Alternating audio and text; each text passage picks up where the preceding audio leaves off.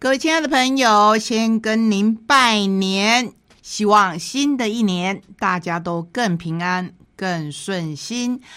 这个世界会因我们大家的努力，或是因为我们大家的互相扶持，让它越来越好。这是我的新年期盼。好，那我们今天的节目当然还是要跟您介绍很多的好书，有应景的书，有诉说一些改变的书。而且非常开心的是，我们请到了在地的作者来跟我们分享他最新的作品。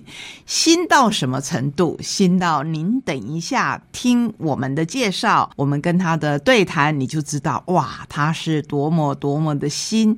当然呢，在年节的时候，我们都会有。一项，呃，也许有人很享受，可是我从小到大，可能我不是这一块料，我会觉得大扫除呢是一件大工程，而且有人说，千万千万不要等到小年夜才来大扫除，因为可能天气会有一些变化。那趁这几天，如果你觉得天气还不错，那就赶快动手吧，小扫除、大扫除都好。我们今天要来。跟您分享的是每一天扫除一些，那么你到年底的时候就不用那么的急迫。还有呢，我们要跟您分享，如果说整理呀、打扫啊觉得很烦的话，我们要跟您分享的书之一是希望透过整理、透过清洁。其实你整理的不只是外在的环境，希望你的身心都可以安顿好，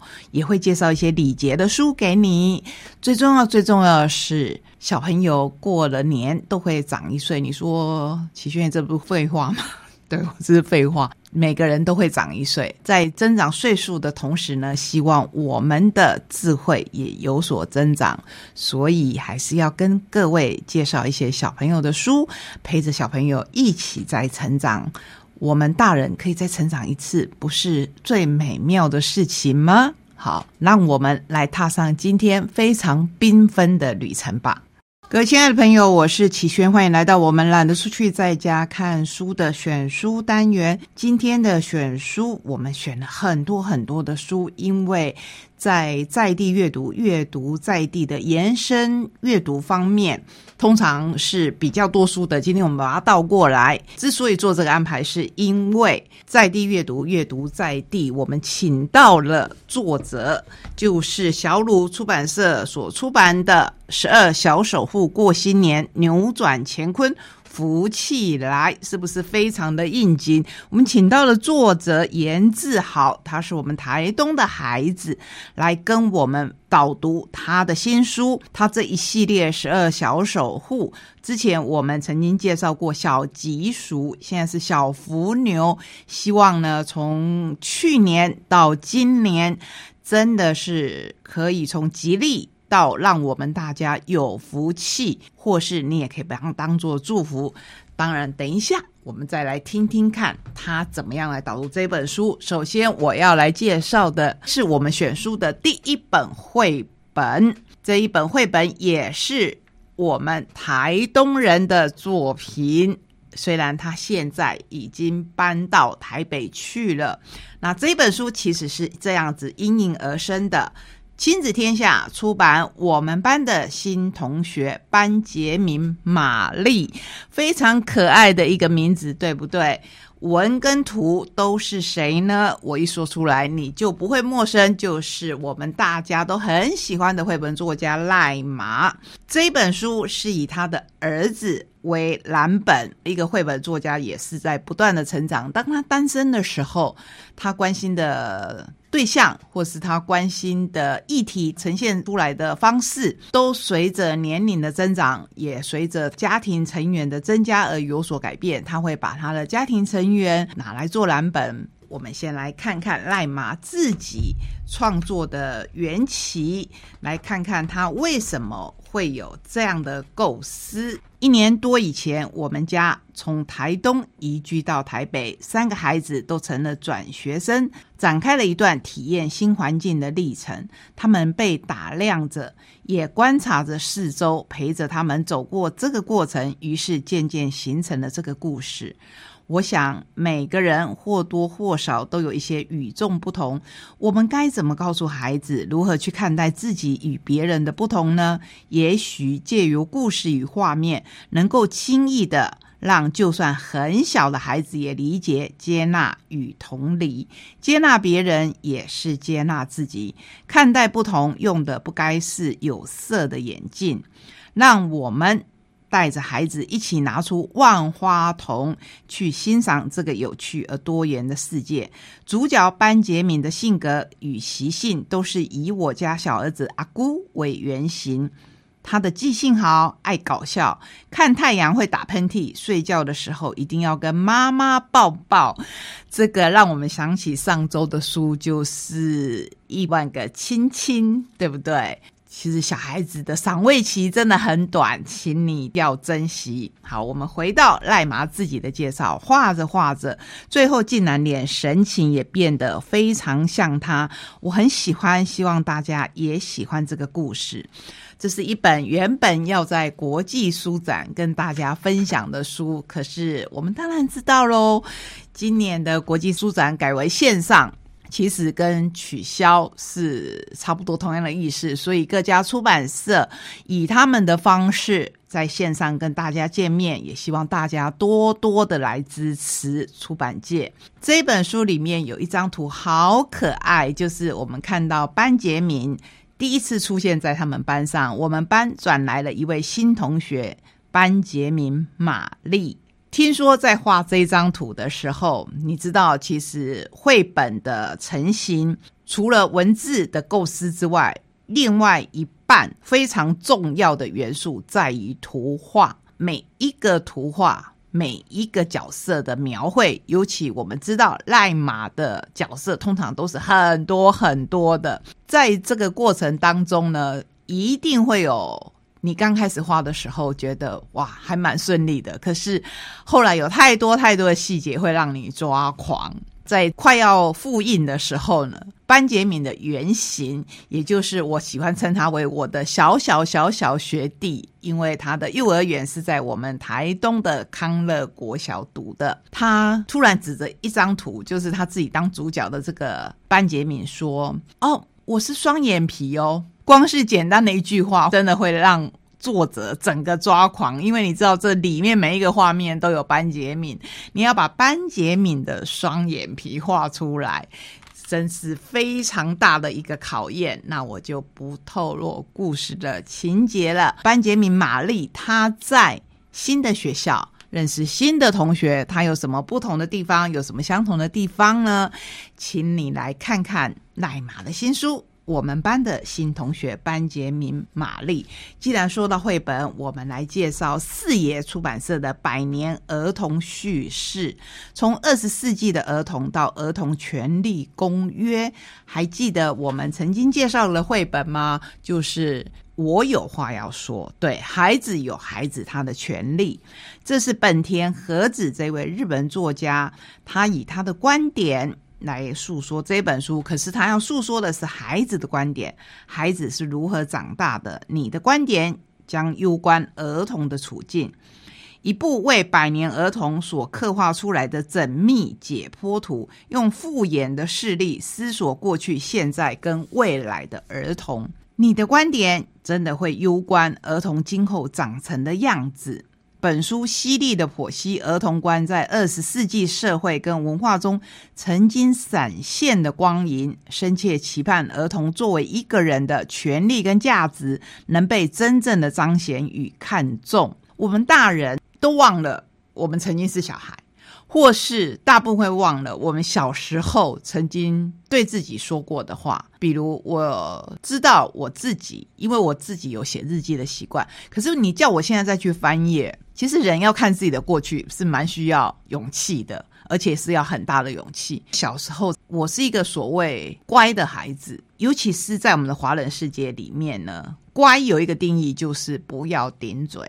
就是因阿郎五听无嘴，就是听啊，要听话。所以我的内心就以现在的现代语来讲，会有小剧场在内心里面顶嘴，然后心里会想说：我长大绝对不要这样。可是我长大了以后，很可惜的，很像所有的大人，我们都会变成以前我们所不想要变成的那一种大人。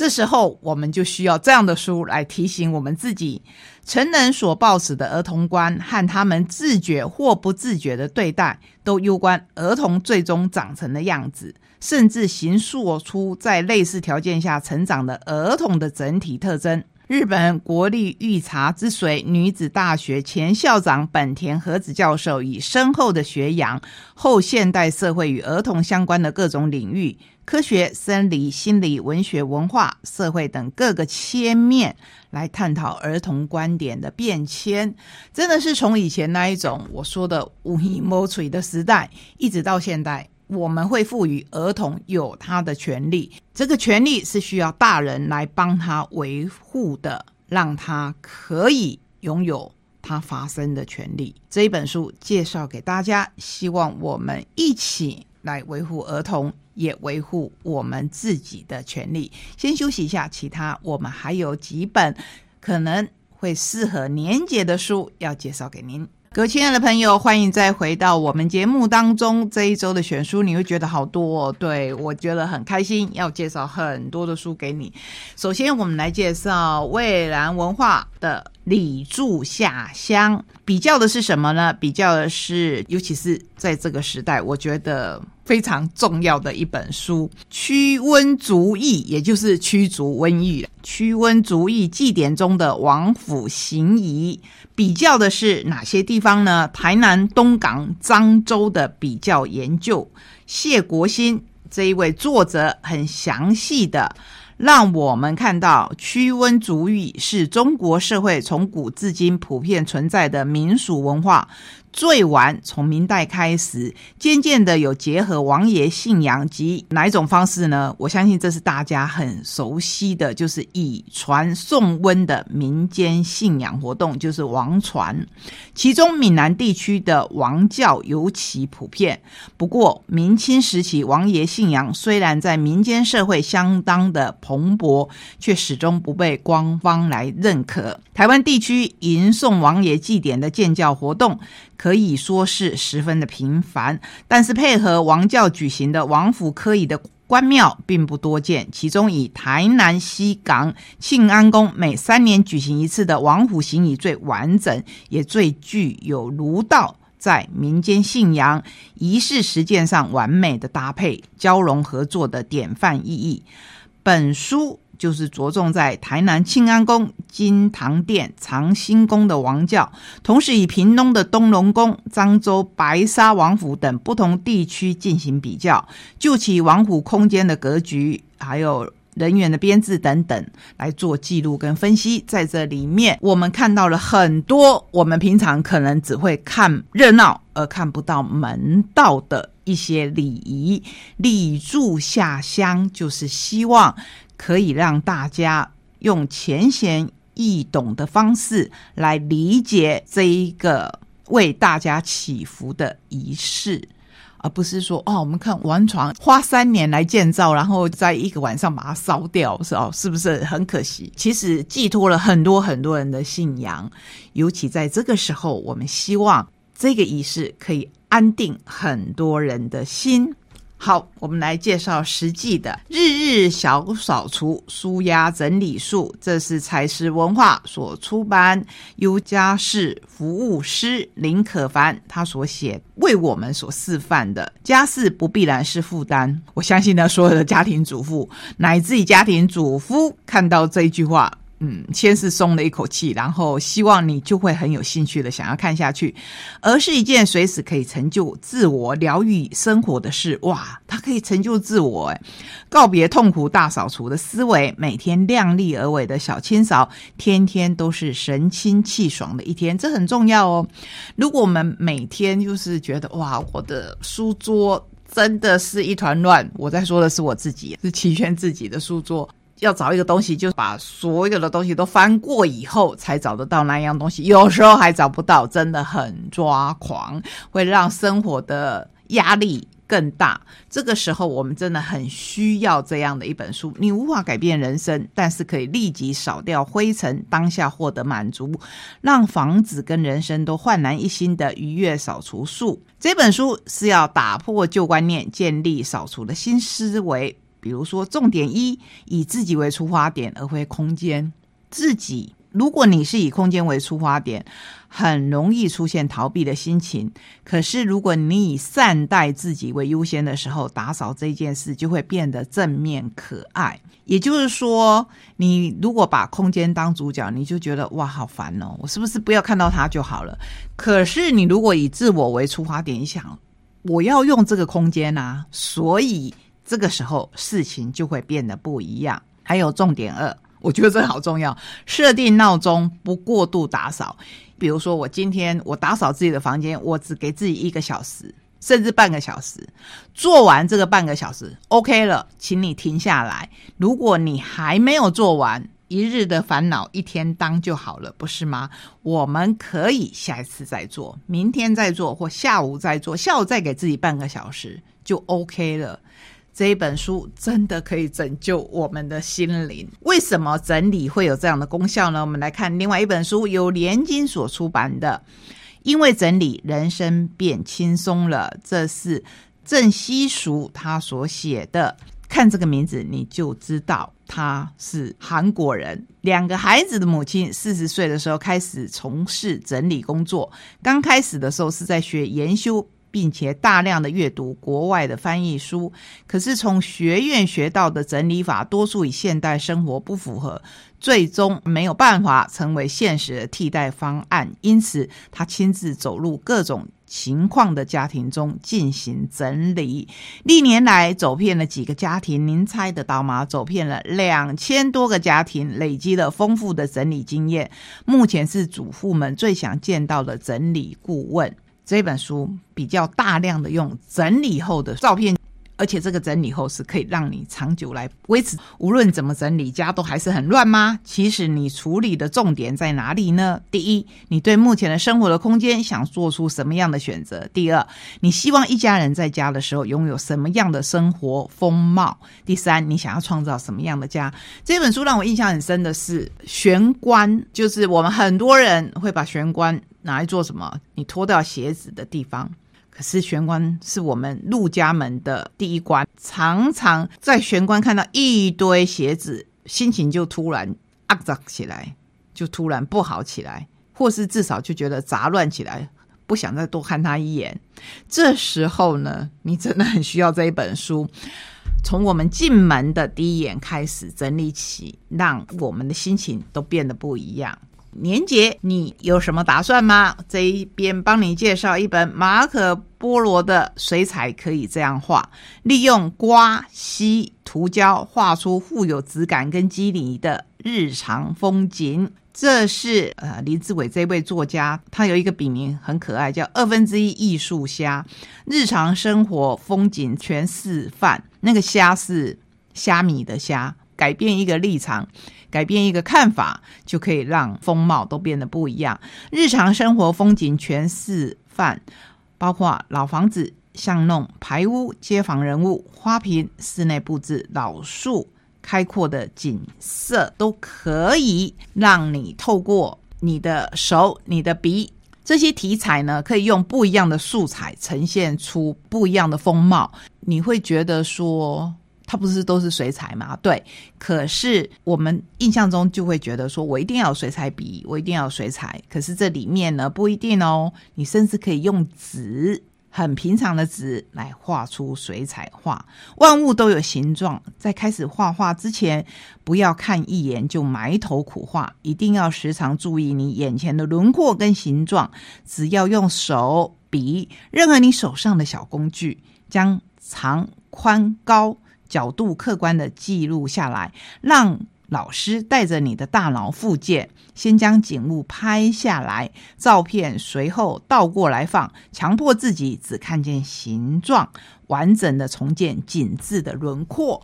轮廓，哎，就是我们常常被我们的一些过去的概念所框住了。如果你把照片倒过来看，那个轮廓会不一样，可是那个轮廓会更鲜明，是不是很有意思？你先看看轮廓，相信会给你不一样的感受。最后，最后我们要跟您介绍的选书是台湾广夏所出版的《最强技法：职人级的中式点心》。如果在年节期间你还有一点心力，你想要做做你平常不会做的菜，这一本书呢，真的是把着你的手，慢慢慢慢的做出来。我一翻就翻到辣味萝卜糕，是不是很应景？这一边。真的是一道一道手续，有十四道的手续。从现在的人呢，直接用米粉，就是已经磨成粉的再来米，很方便。从再来米粉开始，教你一道一道的手续，绝对不会失败。我也相信你照着这本书做，一道一道的做，第一次一定就会有成就感。然后到了第十四道的时候，就是掀开的那个画面。希望呢，在这个年节，你有一个很平安的年，来年我们大家都很顺心，或是不管是怎么样的日子，还记得我们去年介绍过的书，就是不顺心的日子，我们也要顺心的过。所以呢，我们真的要扭转乾坤，让福气可以过来。这是今天的选书，希望你都会喜欢。